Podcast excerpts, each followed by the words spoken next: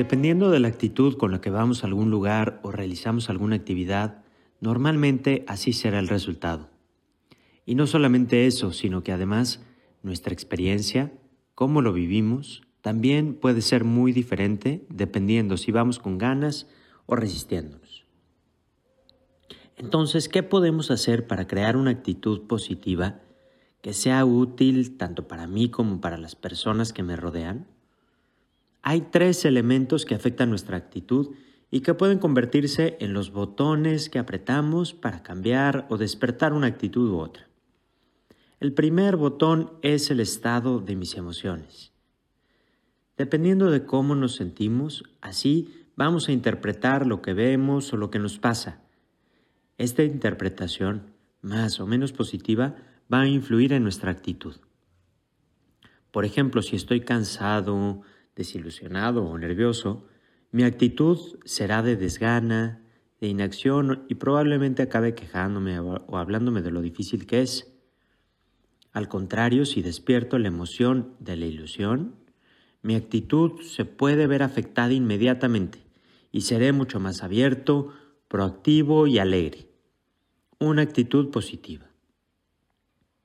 Y digo despertar la emoción porque nosotros los seres humanos tenemos la capacidad de despertar emociones buenas y podemos ir aprendiendo a hacerlo de forma consciente.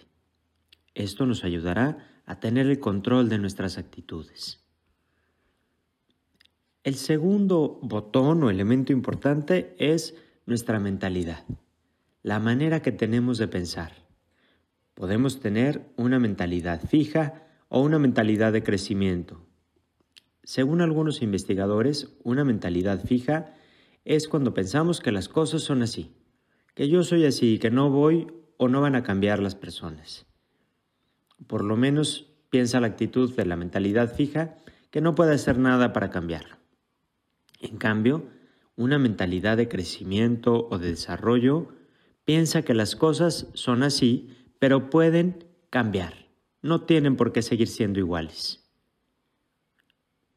En el caso de nosotros mismos, pasamos de pensar yo soy así a pensar, aunque he sido así, puedo crecer y puedo desarrollar otra forma de actuar. Esto nos da un poder muy fuerte para hacer posibles las cosas. Nos ayuda a ser creativos, a ver opciones, a dar diferentes pasos. Y el tercer elemento es el control. Con el fin de sentirnos más seguros o confiados, las personas buscamos tener el control. Esta estrategia, tener la situación bajo control, o por lo menos pensar que lo tenemos, nos ayuda a crear una actitud de tranquilidad, serenidad y calma. Lo importante aquí es entender de qué nosotros podemos tener el control. Por ejemplo, tú puedes tener el control de tu mente, de tu comportamiento, de tus elecciones, de tu estado emocional, de tu perspectiva, etc. Pero hay muchas otras cosas que no podemos nosotros tener bajo control. Dirijámonos y enfoquémonos en aquello que nosotros sí podemos cambiar, en lo que a nosotros nos toca. Deseo que tengas una actitud muy positiva y que disfrutes mucho este día.